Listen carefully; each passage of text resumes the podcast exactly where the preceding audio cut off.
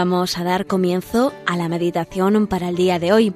Hoy no les podremos ofrecer el programa que habitualmente dirige desde Sevilla el Padre Manuel Horta, Palabra y Vida, pero en su lugar vamos a meditar con el libro Hablar con Dios de Francisco Fernández Carvajal.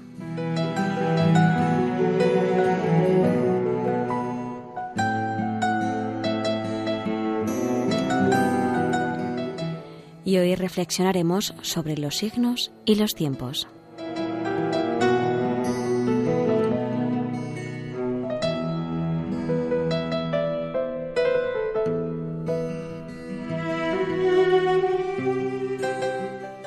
Desde siempre, los hombres se han interesado por el tiempo y por el clima. De modo muy particular, los labradores y los hombres de la mar han interrogado el estado del cielo, la dirección del viento, la forma de las nubes, para aventurar un pronóstico en razón de sus tareas. Nuestro Señor, en el Evangelio de la Misa de hoy, lo hace notar a quienes le escuchan, pescadores y gentes del campo en su mayoría. Cuando veis que sale una nube por el poniente, enseguida decís, va a llover. Y cuando sopla el sur, decís, viene bochorno. Jesús se encara con ellos, pues saben prever la lluvia y el buen tiempo a través de los signos que aparecen en el horizonte, y sin embargo, no saben discernir las señales más abundantes y más claras que Dios envía para que averigüen y conozcan que ha llegado ya el Mesías. ¿Cómo no sabéis interpretar este tiempo? les interpela. A muchos les faltaba buena voluntad y rectitud de intención, y cerraban sus ojos a la luz del Evangelio. Las señales de la llegada del reino de Dios son suficientemente claras en la palabra de Dios, que les llega tan directamente, en los milagros tan abundantes que realizó el Señor, y en la persona misma de Cristo, que tienen ante sus propios ojos. A pesar de tantos signos, muchos de ellos, ya anunciados por los profetas, no supieron enjuiciar la situación presente. Dios estaba en medio de ellos y muchos no se dieron cuenta.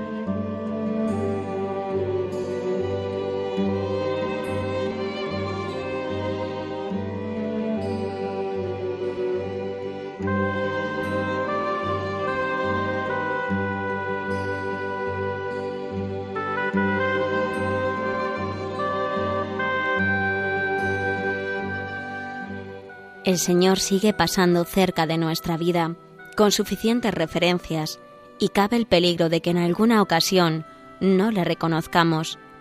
Se hace presente en la enfermedad o en la tribulación, que nos purifica si sabemos aceptarla y amarla.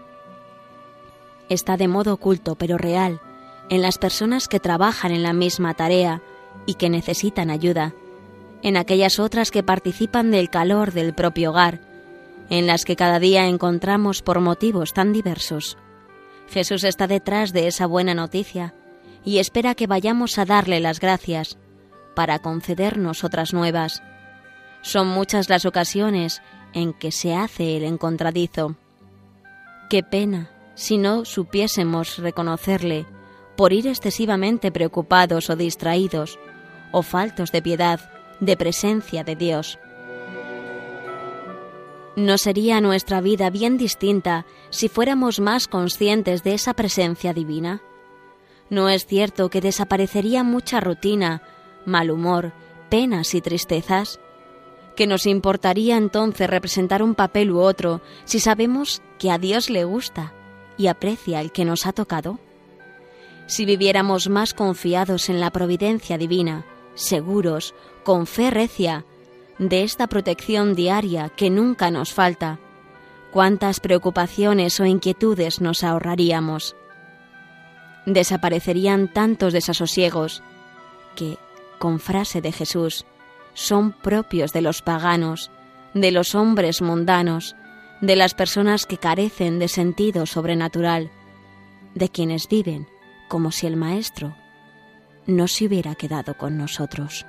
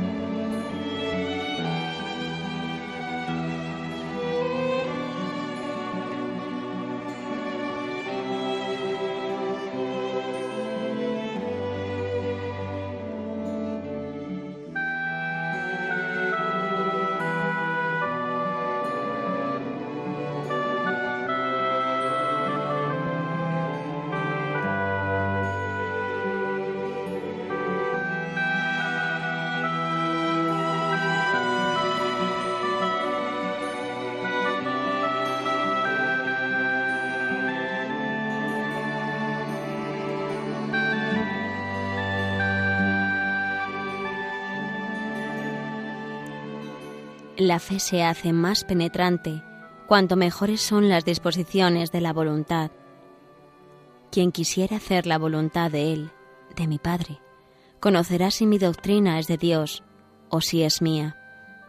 Dirá el Señor en otra ocasión a los judíos. Cuando no se está dispuesto a cortar con una mala situación, cuando no se busca con rectitud de intención solo la gloria de Dios, la conciencia se puede oscurecer y quedarse sin luz para entender incluso lo que parece evidente. El hombre, llevado por sus prejuicios o instigado por sus pasiones y mala voluntad, no sólo puede negar la evidencia que tiene delante de los signos externos, sino resistir y rechazar también las superiores inspiraciones que Dios infunde en las almas. Si falta buena voluntad, si ésta no se orienta a Dios, entonces la inteligencia encontrará muchas dificultades en el camino de la fe, de la obediencia o de la entrega al Señor. ¿Cuántas veces hemos experimentado en el apostolado personal cómo han desaparecido muchas dudas de fe en amigos nuestros cuando por fin se han decidido a hacer una buena confesión? Dios se deja ver de los que son capaces de verle, porque tienen abiertos los ojos de la mente porque todos tienen ojos, pero algunos los tienen bañados en tinieblas y no pueden ver la luz del sol. Y no porque los ciegos no la vean, deja por eso de brillar la luz solar, sino que ha de atribuirse esta oscuridad a su defecto de visión. Para percibir la claridad penetrante de la fe, hacen falta las disposiciones humildes del alma cristiana, no querer reducir la grandeza de Dios a nuestros pobres conceptos, a nuestras explicaciones humanas, sino comprender que ese misterio, en su oscuridad, es una luz que guía la vida de los hombres.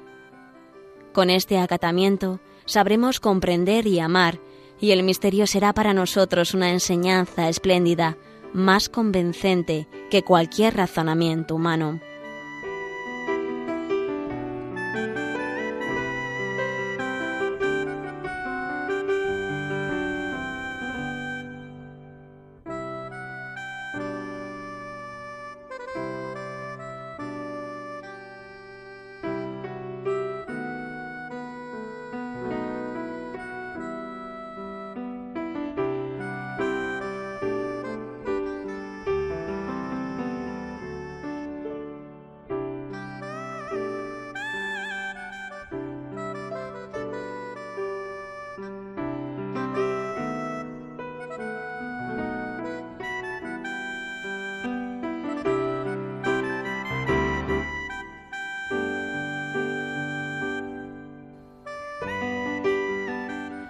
Son tan importantes las disposiciones morales, la limpieza de corazón, la humildad, la rectitud de intención, que a veces se puede decir que la oscuridad ante la voluntad de Dios, el desconocimiento de la propia vocación, las dudas de la fe, incluso la misma pérdida de esta virtud teologal, tienen sus raíces en el rechazo de las exigencias de la moral o de la voluntad divina. Cuenta San Agustín su experiencia cuando aún estaba lejos del Señor. Yo llegué a encontrarme, afirma el santo, sin deseo alguno de los alimentos incorruptibles, pero no porque estuviera lleno de ellos, sino porque mientras más vacío me encontraba, más los rechazaba. Purifiquemos nosotros la mirada, aun de esas motas que dañan la visión. Aunque sean pequeñas, rectifiquemos muchas veces la intención. Para Dios, toda la gloria con el fin de ver a Jesús que nos visita con tanta frecuencia.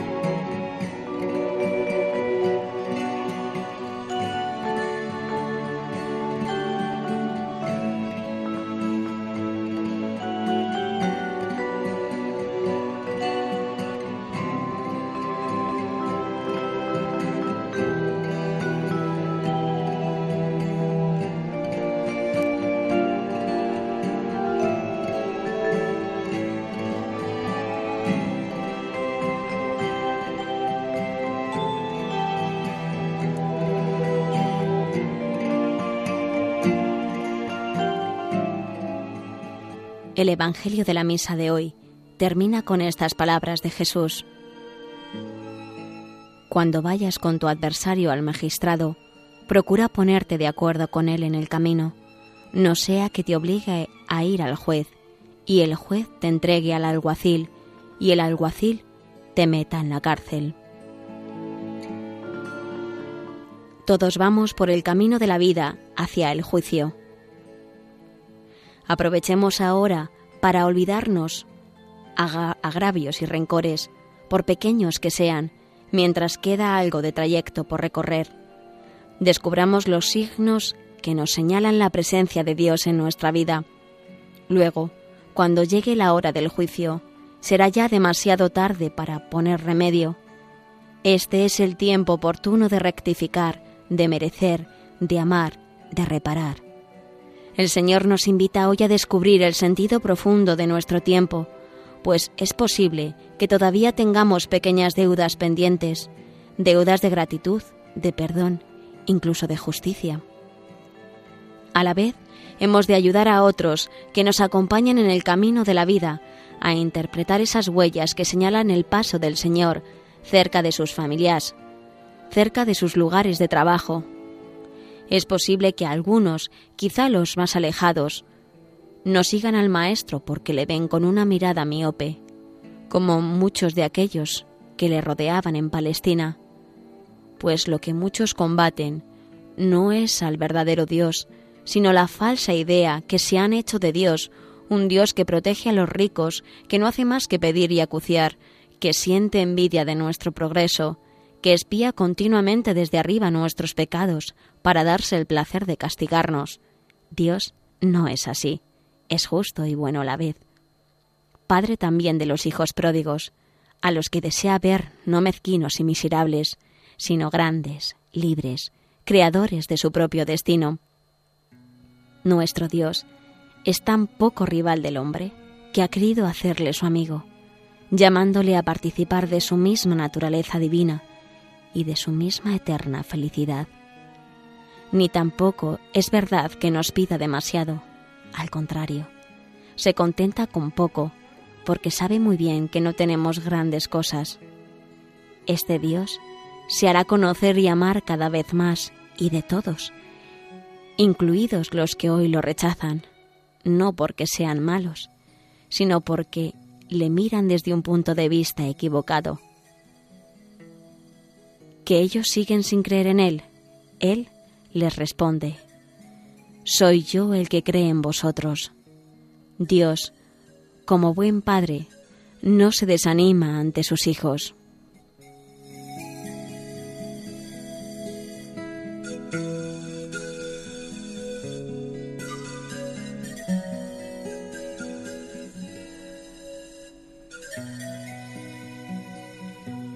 No perdamos la esperanza nosotros. Mostrémonos a los demás tantas indicaciones y referencias como Él deja a su paso. Si el campesino conoce bien la voluntad del tiempo, los cristianos hemos de saber descubrir a Jesús, Señor de la historia, presente en el mundo, en medio de los grandes acontecimientos de la humanidad y en los pequeños sucesos de los días sin relieve. Entonces, sabremos darlo a conocer a los demás.